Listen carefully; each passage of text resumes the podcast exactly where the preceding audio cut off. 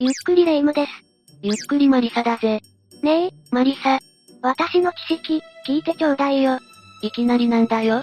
霊夢の知識か、そいつは少し興味あるぜ。日本にはね、危ない地名があるのよ。危ない地名そう、地名だけで、そこが危険かわかるってこと。ほう、例えば、水に関わる地名の川、や池沢、なんて漢字が入っていたら、過去に水害にあった地名、とかね。津波にあった地名の多くには、かま、が入っていることも多いのよ。だいぶ勉強したじゃないか、霊夢。えっへん、確かに今ある地名は、過去の災害や伝説が元になった由来になっていることが多い。先人の教えってところだな。じゃあ今回は霊夢のために、さらに危険な怖い地名について解説していくぜ。あら、まだ危険な地名ってあるのね。たくさんあるぞ。今回は6つ厳選して、ランキング形式で解説する。もしかしたら、みんなが住んでいる地名も出てくるかもしれないぜ。それは、興味深いわね。マリサ、よろしくね。それでは、早速始めよう。最初の第6位は、自由が丘、だ。自由が丘って、あのおしゃれスポットのマリサ、自由が丘が危険なわけないじゃない。甘いぜ、霊夢。自由が丘だけの話ではないんだが、新興住宅地で見られる、が丘、や台、などがついた地名も危険な地名だとされているぜ。そ、そうなのこれらの漢字が入った地名は、いわゆるイメージ地名、だとされているんだ。従来使われていた地名を上書きした形で、いかにも住みやすい、イメージを植え付けている。うんうん、住みやすいイメージしかなかったわ。でも、なんで危険なのが丘、や台、の入った地名はな、造成地である確率が高いんだ。造成地ってことは、災害の時に土砂崩れとかが起きるとか正解。そんな中で自由が丘には、こんな言い伝えがある。言い伝えその昔、この一帯には大蛇が襲ってきたという伝承があった。大蛇というのは、おそらく水害を表しているものだとされている。びっくりした。本当に大蛇なんかいたら、気持ち悪くて逃げ出すわ。その水害のせいで、子供が亡くなる事故が数多くあったみたいだぜ。今の自由が丘から、全く想像つかないわ。現に、2014年に起きたゲリラ豪雨では、家の前のマンホールの蓋が、増量した水のせいで、浮いていたほどだったそうだ。ええ2014年って、割と最近でしょ。水害の被害が今でもあるのは知らなかったわ。自由が丘のある場所は、谷に挟まれた場所なんだ。昔は、この辺りをふすま村、と呼んでいたらしいぜ。嘘、村だったの。どうやら由来は、谷と谷の間の、狭間、から来ているそうだ。そっか。やっぱり低地だから、水が流れ込んじゃうのね。その通りだぜ。まんまとイメージにとらわれていたわ。もし家を買うことがあったら、地名に注目してみるといいかもな。それは、夢のまた夢ね。次は第5位、犬の墓、だ。犬の墓。えっと、まさか、地名なのああ、れっきとした地名だぜ。す、すごい。これは徳島県にある地名だ。四国88カ所霊場、第10番札所の切り旗寺から数キロほど近い場所に、この犬の墓はある。すごい名前だけど、何か訳ありなのかしらやはり犬にまつわる話があるぜ。犬の墓は、辺り一面に田んぼが広がっている、のどかな地帯なんだ。そしてここには、犬の墓大師堂、という仏教寺院がある。ここはな、弘法大師ゆかりの場所なんだぜ。工房大師って空海って名前ならわかるかあ、わかるわ。あの空海さんが絡んでいるのね言い伝えによれば、弘法大師が愛犬を連れて歩いていると、イノシシと出会ってしまった。やだ、イノシシ。怖いよ。すると愛犬は、弘法大師を守ろうとイノシシを追い払おうとしたんだ。あら、賢いワンちゃんね。しかし、愛犬はあろうことか誤って滝壺に落ちて亡くなってしまう。ええせっかく助けてくれたのに、亡くなったの。身をもって弘法大師を守り抜いた愛犬の死は、かなりショックだったと思うぜ。私なら、ショックすぎて立ち直れないかも。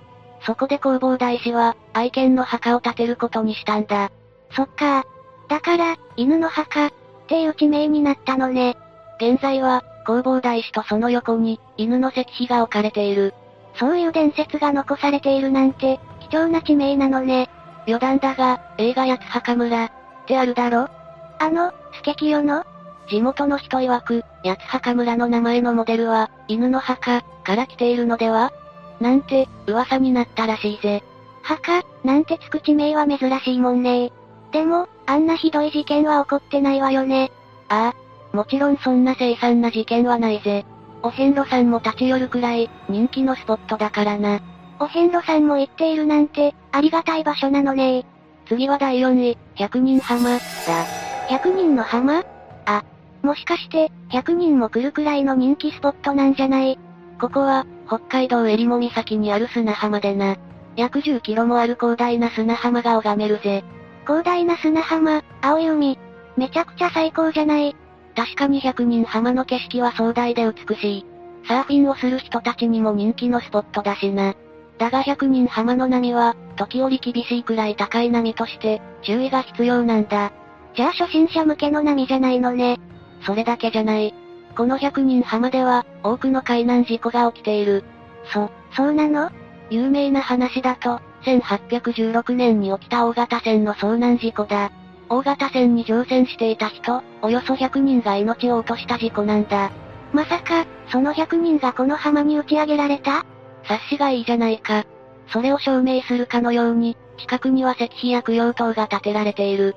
そんなことがあったなんて、だが、この事故だけではない。どうやら、それ以前からも海難事故があったとされている。それほど、百人浜の波は危険だってことだ。まあ、心霊スポットとしても有名なところだからな。え、お化けが出るの噂では、誰もいないのに足音がする、ことが頻繁にあるらしい。それって、まさか、亡くなった100人の、そうかもしれないな。しかし100人浜エリアは、そんな怖さもひっくり返るくらいの、レジャースポットとしても人気なんだ。オートキャンプ場やパークゴルフ場まで揃っているんだぜ。もっと寂しいところかと思いきや、家族でも楽しめる場所まであるのね。なんか、思っていたよりも怖くないかも。さらに、展望台から360度を見渡せる景色も壮観だ。なんか、行ってみたくなってきたわ。あと、もう一つ伝えることがあったぜ。なになに百人浜から北に行くと、ある沼がある。その名も、秘伝沼。なんか一気に夢から覚めた感じ。この秘伝沼という名前にも、ある伝説が関係している。アイヌの娘と和人である青年が、恋に落ちてしまったんだ。だが青年は、内地へ帰らなければならなかった。それは、二人が二度と会うことができないという意味だったんだ。来世では結ばれることを誓い合い、別れた二人だったが、娘は体操を傷つき、泣き続けた。その涙が、秘伝沼になったと言われている。そんな悲しい伝説があったとは。なんか100人ハマって、いろんな表情が見られる場所よね。ああ、そうだな。気になる人は、一度訪れてみるといいだろう。さあ、ここからがベスト3だ。第3位は、黒髪、だ。黒髪って、髪の毛が地名になっているのああ、そうだぜ。もしかして、黒髪美人が多い地帯黒髪という地名があるのは、熊本県熊本市だ。中央区1丁目から8丁目までと、割と大きな一帯になっている。学校も小中高とあって、あの熊本大学も黒髪町の一部なんだ。あら、熊本大学もなんだ。熊本大学では、1993年までの約25年間、黒髪祭、という大学祭があったそうだぜ。黒髪のお祭り、なんかすごい響きね。どうやら、告発祭、としての意味が強く、社会の反発を込めた祭りになっていたらしい。時代のせいもあるのかしらね。現在は、名を変えた、健全な祭りになっているぜ。そして、本題である黒髪の由来だ。熊本大学裏には、竜田山、という山がある。そこは昔、黒髪山、という名で呼ばれていたそうだ。山に髪の名前って、なんか合わないわね。黒髪山は、昔、合戦場だったんだ。え、だから、切られた首や亡骸も多かったんだな。まさか戦で亡くなった人が由来。近くの川には、亡くなった人の首でいっぱいになっていたらしい。うげえ。旗から見ると、その川が真っ黒に見えたそうで。だから、黒髪、と名付けたとされている。気持ち悪い。そして、もう一つ説があってな。どうやらこの辺りには、処刑場があったらしい。しかも処刑された亡骸をそのまま放置していたんだ。だから腐敗して、髪だけになることが多かったから黒髪、にした。という話まであるぜ。おええ。髪の毛がそこら中にあるなんて想像したら、気分悪いわ。黒髪山、と呼ばれていた名前も、平安時代には竜田山、と変更されていたから、黒髪という名前は、かなり古い時代に付けられた名前なんだろうな。それでも、黒髪って言葉だけ残ったのね。てっきり黒髪の似合う、超美人さんたちが多い地名だと思っていたわ。そんな曰くつきの街が、今や学生さんたちの街になるなんて、昔の人は、絶対想像できなかったでしょうね。ちなみに、熊本、県は、本来は熊本、という漢字だったんだぜ。あら、そうなんだ。でも熊って何どうやら、低地と高地が入り組んだ地形のことを指しているそうだ。そこに、中心を表す元、をつけて熊本と呼んでいたそうだぜ。他にも説はあるんだが、多くは地形を指す言葉が用いられている。やっぱり、地名には何か意味があるのね。熊から熊に変更したのは、1607年頃だ。恐れ、やかしこまる、という意味が含まれたい、という字が含まれている熊を、白名にしては不釣り合いと感じて、熊、にしたそうだぜ。ええ一つ一つに意味が込められていたのを知ると、また違った視点で見ることができるわね。さて次は第2位、ガキツカ、だ。ガキツカいや、全く違うぞ、レイム。おっと、テレビの見すぎね。ガキツカって、そんな恐ろしい名前が地名なのちょっと住みたくないなこのガキツカは、幻の地名と言ってもいいかもな。どういうこと今はもう使われていない地名だってことだ。なら、今は違う地名なのね。ガキツカは名前の通り、恐ろしい由来が特徴だ。上で亡くなった人たちを葬った場所だとして、認知されている。気がした人たちか。それって、いつ頃の話なのこれは書籍である、新編武蔵不土紀行から読み取ることができる。なんだか難しい本ね。その本には、ガキツカの詳細が書かれているんだが、いにしえ、乱世の頃、という記述がある。この本が19世紀頃に書かれたものだとすると、おそらく戦国時代頃だと推測できるな。ああ、確かに戦国時代なら納得するわね。食料なんで亡くなった人が大勢いたってことか。悲しい由来だわ。そして、ガキツカの名前があった地名は、果たしてどこだったのかという点だ。ああ、そうね。自分の住む町がガキツカだった、なんてこともあるわよね。それは、横浜市青葉区の恩田、という場所にあったとされているな。昔は恩田村という名前で、その村の西の方面にガキツカ、が存在していたみたいだぜ。結構ざっくりとした記述なのね。ああ。だからか、正確な場所はよくわかっていないんだ。ガキツカって名前は、いつ頃まであった地名なのかしら濃厚なのは、昭和14年頃までだそうだ。郷土史にも書かれているが、その頃から塚らしきものはすでになかったらしい。昭和初めには、もうなかったんだ。ならガキ使って名前も、知っている人が少ないってことよね。だから、幻の地名ってわけだ。なるほどね。地名は怖いけど、もうない地名だと思うと、なんか寂しいかも。そうだな。だが消えた地名を探す行動は、なんだかロマンも感じるよな。そうね。自分の住んでいる間違いはくつきの場所だった、なんて知ったら怖いけど、調べることは、面白そう。みんなの住んでいる場所も、調べてみると案外驚くような由来があるかもしれないぜ。さあ次は第1位、桑原町、だ。あら、1位の割には、普通の地名ね。ここは京都府の桑原町になる。この桑原町は、由来もそうだが、少し変わった町なんだ。どういうこと桑原町には、家は愚か住民がいない。え町なのに、人が住んでいないのああ、桑原町は厳密に言えば、町、でもないんだ。というのも、北の方面には京都御所、南には裁判所がある。その間にある丸太町通り、という道路こそが、桑原町、なんだ。えっと、つまりそれって、道路に町名がついているってことどうしてそんな名前がついているの京都というのは、昔から地名がそのまま使われていることが多い。平安京の時代にまで遡るが、京都の道路幅は今よりもっと広かったんだ。例えば京都御所近くの、千本通りの幅は現在約25メートルなのに対して、昔は約85メートルもあったそうだぜ。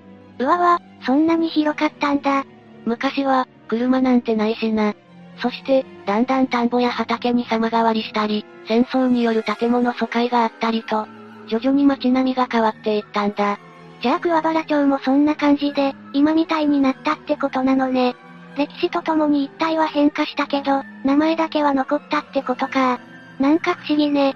そして由来も結構すごい。霊夢は、災難から身を守る、桑原、桑原、ってまじないを知っているかうんうん、聞いたことあるし、たまに言っちゃうこともあるわ。まさか、そのおまじないって、桑原町から来ているの。もともとは、雷を避けるように使われた呪文でな。雷、大っ嫌い。あの菅原の道真が、大いに関係しているんだ。菅原の道真って、確か学問の神様よねああ、平安時代、優秀な道真は、朝廷の最高職である右大臣に任命された。だが、左大臣の藤原の時平の陰謀によって、太宰府に左遷させられてしまうんだ。ひ、ひどい。当時の天皇である醍醐天皇も時平のことばかり信用したそうだぜ。人を陥れようとするなんて、きっと罰が当たるわね。道真はその後、囚人のような扱いを受けて死んでしまうことになる。嘘、死んじゃったんだ。だが、道真を陥れた元凶の時平や醍醐天皇までも、相次いで亡くなってしまったんだ。ええそれだけではなく、関係した人間もまた、次々に命を落とした。こうしたことが続いたので、道真が怨霊となって不幸をもたらせたのではと恐れるようになったんだ。やっぱり、罰が当たったのね。さらに、今日の町を雷雨が襲うようになる。この雷も、道真の仕業だと噂が広まったそうだ。雷も道真のせいって、ちょっと後付けしたような感じするけど、だが、なぜか雷雨がない地域があったんだ。ま、まさか。そう、それが桑原町だ。桑原町は、道真のふるさとだったんだ。こうして人々は、桑原、桑原、という呪文を唱えるようになったらしいぜ。そんな言い伝えがあったなんて。桑原町は、絶対になくしちゃいけない地名ね。さて、解説はここまでだぜ。今回は、とても勉強になったわ。一見、普通な地名でも、深追いしていくと隠された真実があるのね。そうだな。冒頭でレイムが言っていた漢字だけではなく、よく見る漢字にもヒントはたくさんあるぞ。自分の住んでいる地名を、もう一度確認してみてもいいかもな。地名は、先人さんたちの知恵だもんね。私も自分の町や気になる地名について調べてみようっと。みんなも、気になる地名があればコメントで教えてちょうだいね。日本にはたくさん地名があるからな。なかなか読み応えがありそうだぜ。それでは、今回はここまでにしよう。最後までご視聴ありがとうございました。